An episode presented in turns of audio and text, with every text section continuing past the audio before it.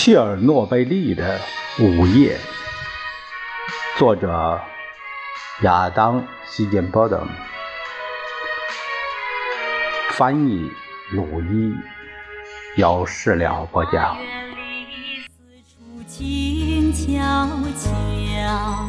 只有风儿在轻轻唱，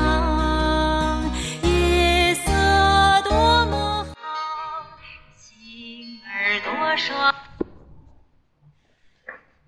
我们截止到现在，就把这部切尔诺贝利的午夜第一部分呃读完了。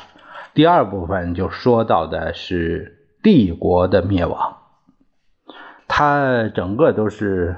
呃，用的是数字来标的一些呃段落，呃一些这个故事章节，们没有一些没有明确的呃不是章回体，所以呢啊，他还是继续往往后就这样延续着十啊十一啊这样。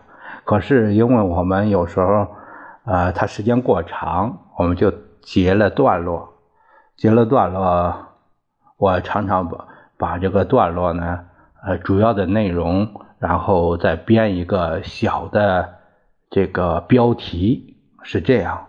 所以呢，原著是没有标题的，原著啊都是用数字，啊一个大标题用数字来写下面的小标题，因为它是各种角度的一个组合。不同人物他的生活一个片段的一个呃一个就是集萃，呃呃一个汇集也可以说是汇集到一块儿，就像是呃拍摄电影的镜头似的，不同的取景的角度，呃不同人物的这个呃角度是这样这部书是这样也来写的啊，我们看下面这个。呃，这个内容，自四号机组残骸溢出的那团看不见、摸不着的辐射云，又被一股残破堆芯、滚滚上升的炽热气柱带到九重天上，又凭借着好风之力飘出去几千公里。它的猛烈的爆炸中。脱缰而出，直冲宁静的夜空，高达一千五百米的高度后，才被从南边东南方向吹来的强劲气流所裹挟，以每小时五到一百公里的速度向西北飘去，穿过苏联，直奔波罗的海。这团云中含有气态的氙。幺三三被辐射过的石墨微粒和由纯放射性同位素，比如碘幺三幺、铯幺三七组成的粒子，它们发出的热量令周围的空气变短，就像成千上万个微型热气球一样飞在空中。这团云的中心波动着约。两千万居里的放射性活度。等到苏联科学家们终于在四月二十七日星期日事故发生一整天之后，开始在事故现场附近定期进行空中监测时，这个看不见的妖魔已经偷偷逃走，令监测者完全无从了解它的大小和弧度。它。测量结果显示的只是它的尾迹而已。不到二十四小时，它便已经到达了斯堪的纳维亚的半岛。星期日中午，丹麦罗斯基勒北部的瑞索国家实验室，一台自动监测设备静静地记录下了这团云的到来。但因为时值周末，这些毒数没有得到注意。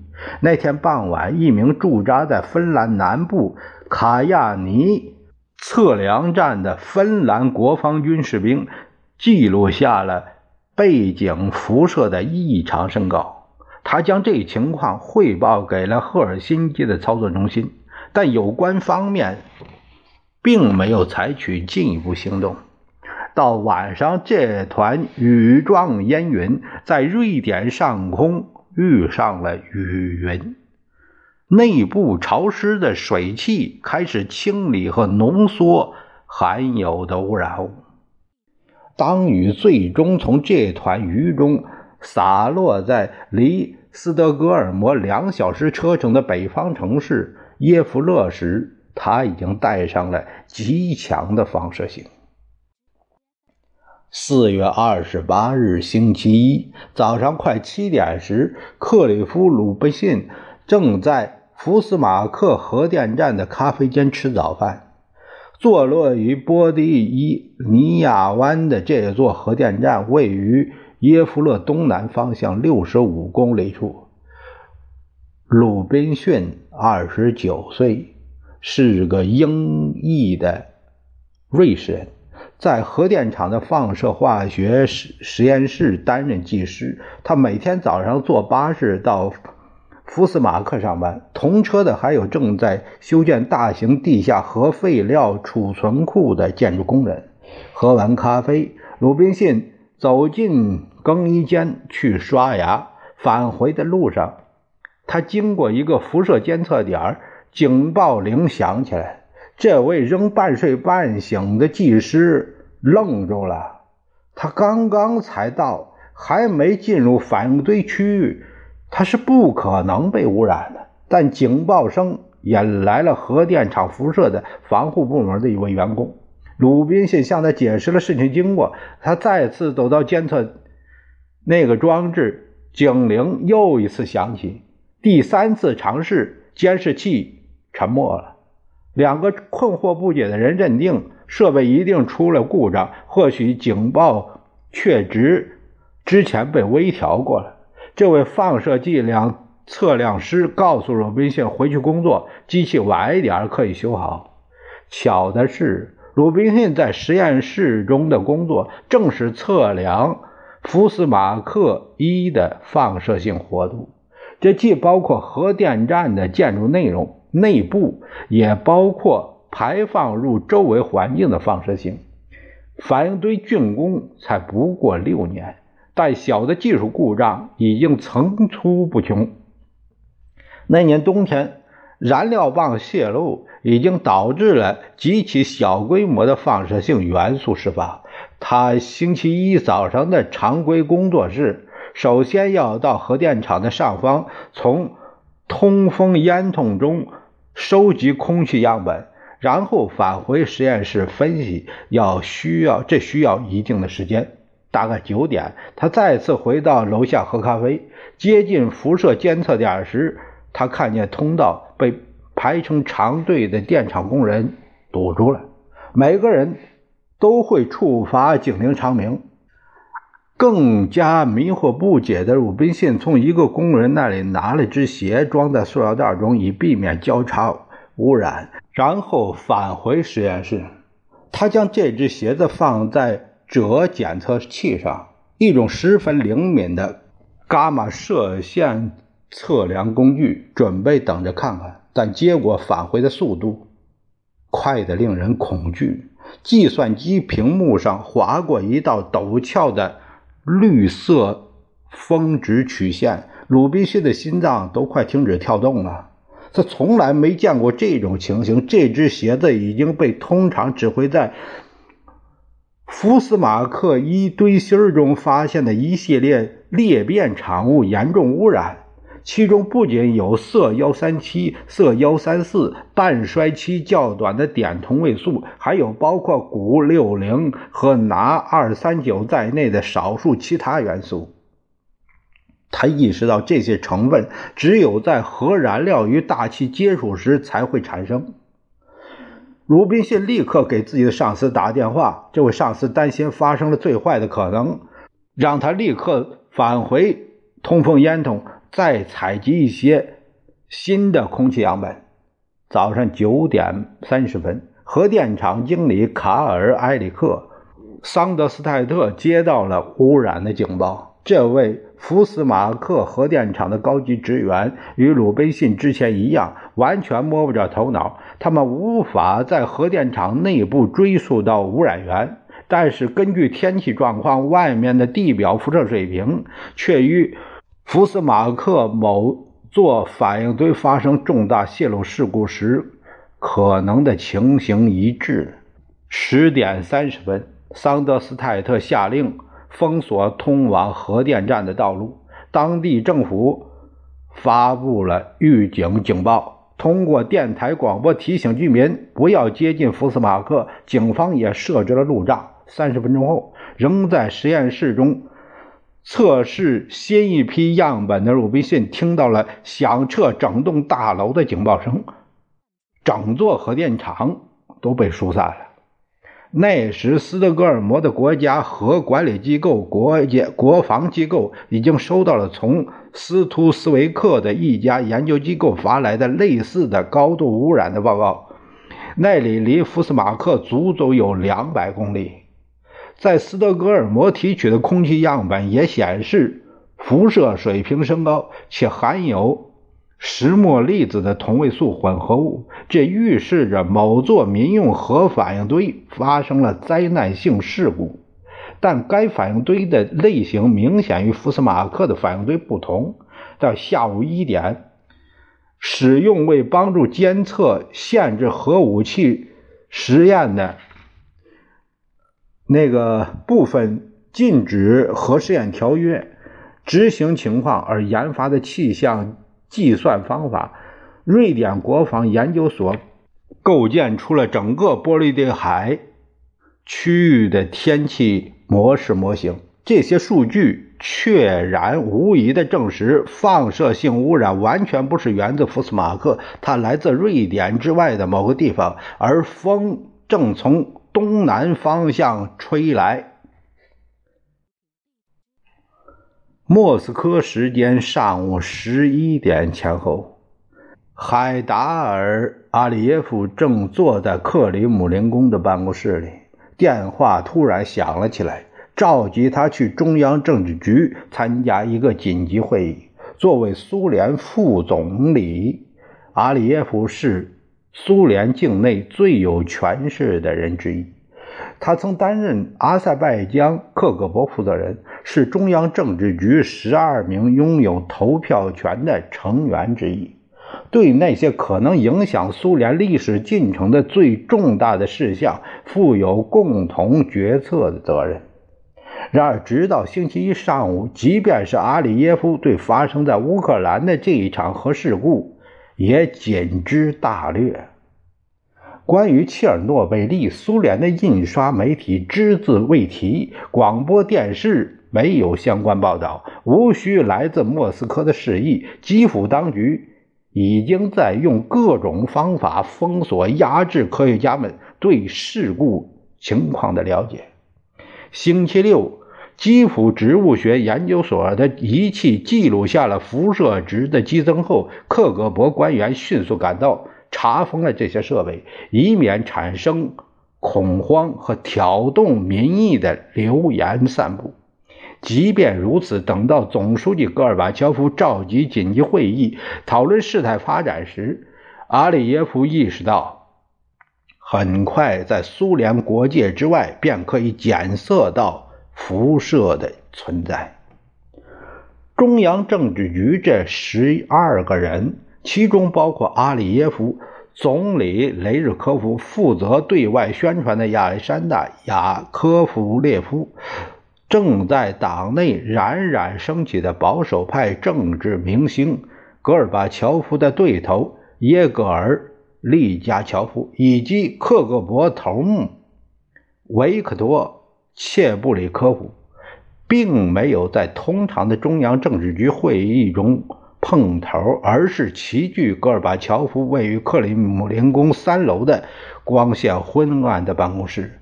尽管最近翻新过，铺设了纹样精美的地毯，圆顶天花板也挂着水晶吊灯，这间房子还是显得空荡荡的，很不舒服。每个人都很紧张。戈尔巴乔夫提问的很简单：“发生了什么事？”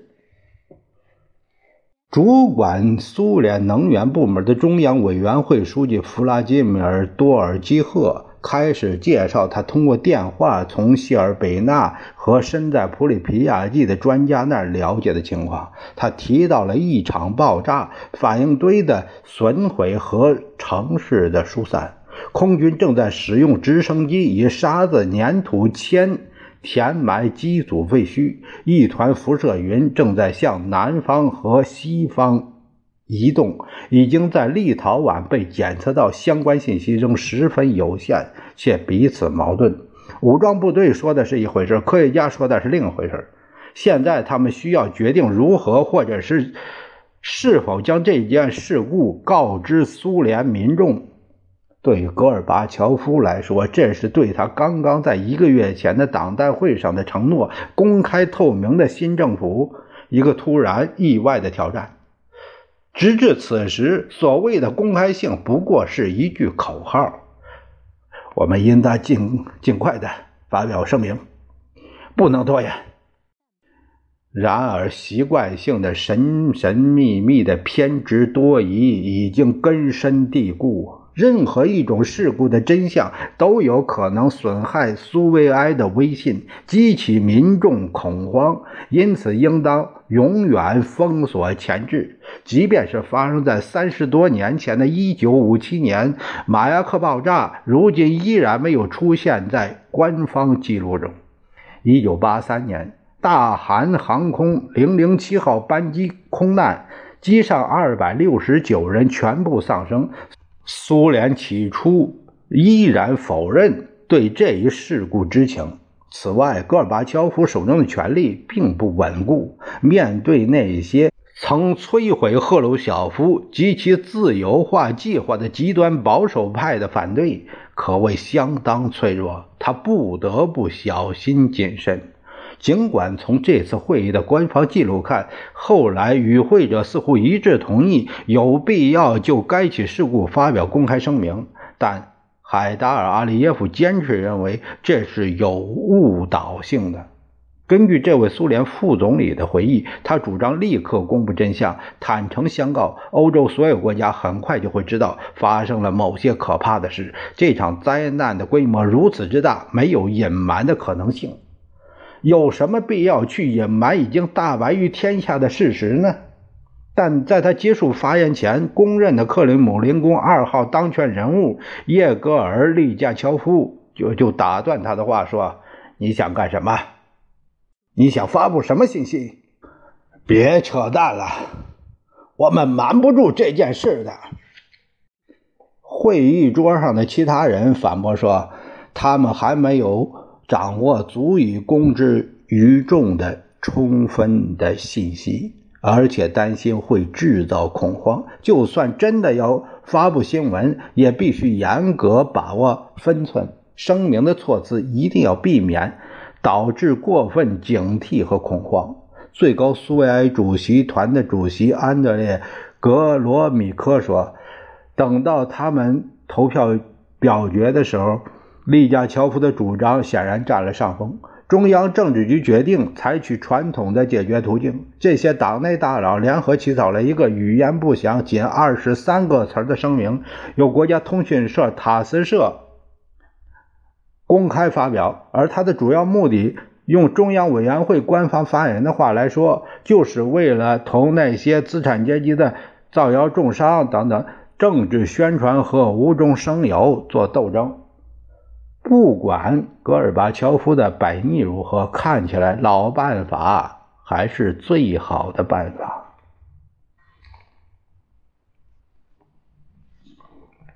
在斯德哥尔摩，下午两点，瑞典国家当局已经形成一致意见：整个国家由于国外一起重大核事故而受到污染。不过一个小时后，瑞典外交部。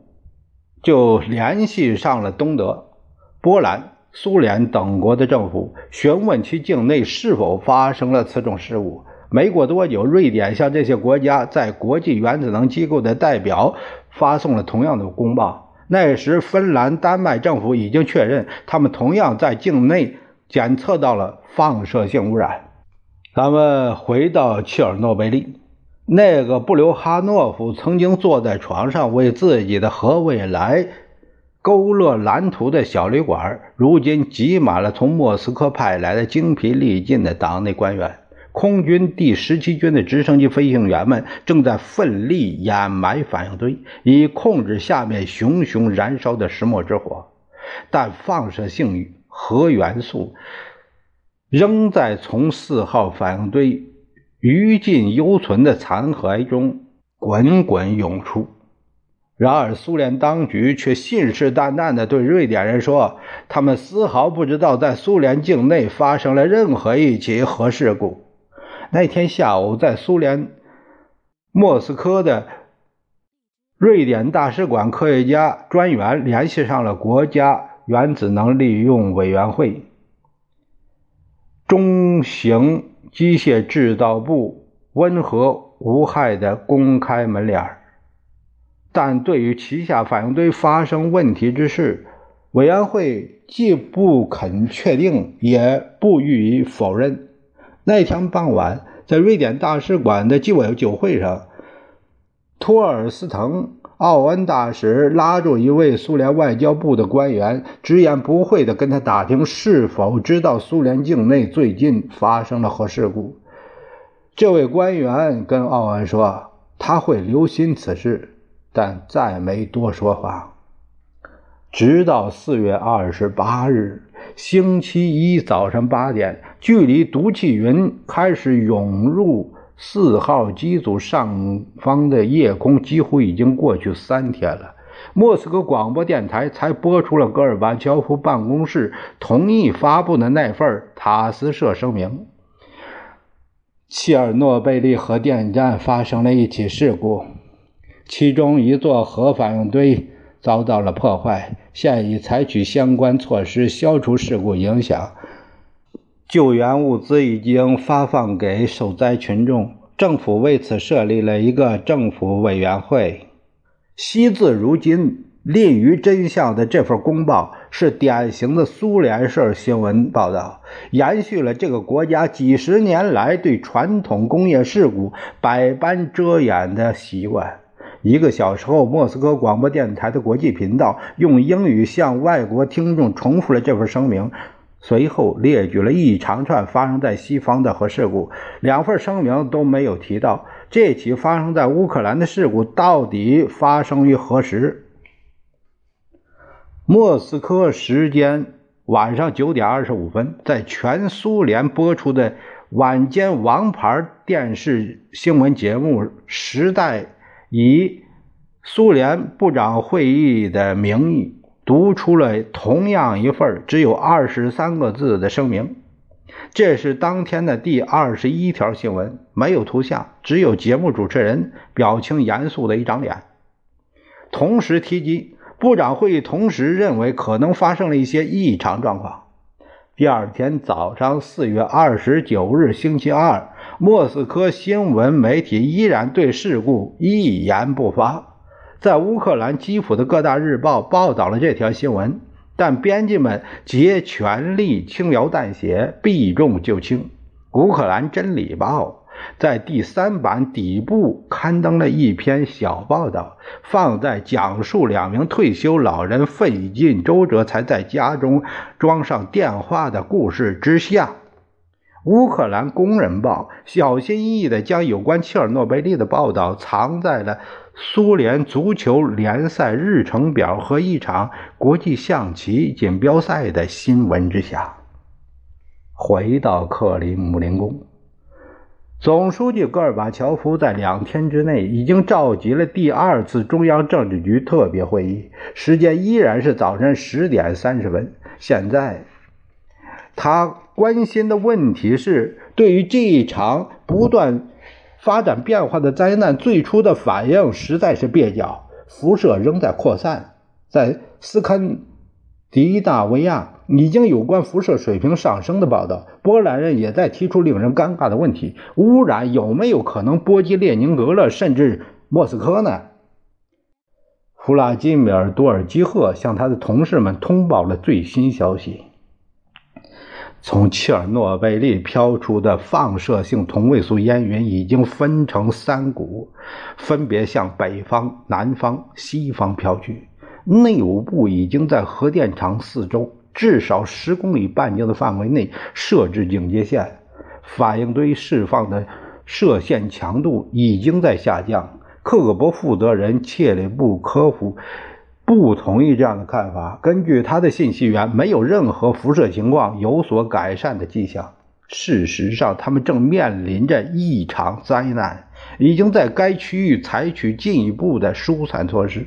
约有两百名事故受害者住进了莫斯科的医院。此外，根据乌克兰总理弗拉基米尔·谢尔比茨基的报告，在乌克兰共和国内部已经出现了恐慌情绪的爆发。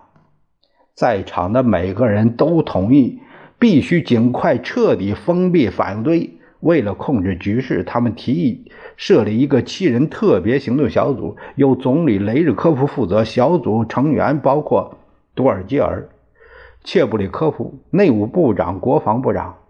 被紧急授权，该小组可以向全苏联境内所有党政部门发号施令，协调莫斯科的灾难应急行动，将这个。中央集权国家的所有资源交付切尔诺贝利的政府委员会使用。讨论这次转到该如何告知整个世界到底发生了什么问题上，我们越诚实越好。戈尔巴乔夫说，他建议至少应当将具体信息告知苏联卫星国家的政府以及华盛顿与伦敦。你说的对。阿纳托利·多布雷宁说：“毕竟，我敢肯定，照片已经送到里根的办公桌上了。他此前曾经担任苏联驻美国大使二十年之久，就近才任命中央委员会成员。于是，他们同意向驻哈瓦那、华沙、波恩、罗马等首都的苏联大使发送电报声明。”我们要向自己的国家发布信息吗？阿里耶夫这样问。利加乔夫回答：“也许吧。”在这迷人的晚上，小河静静流，微微泛。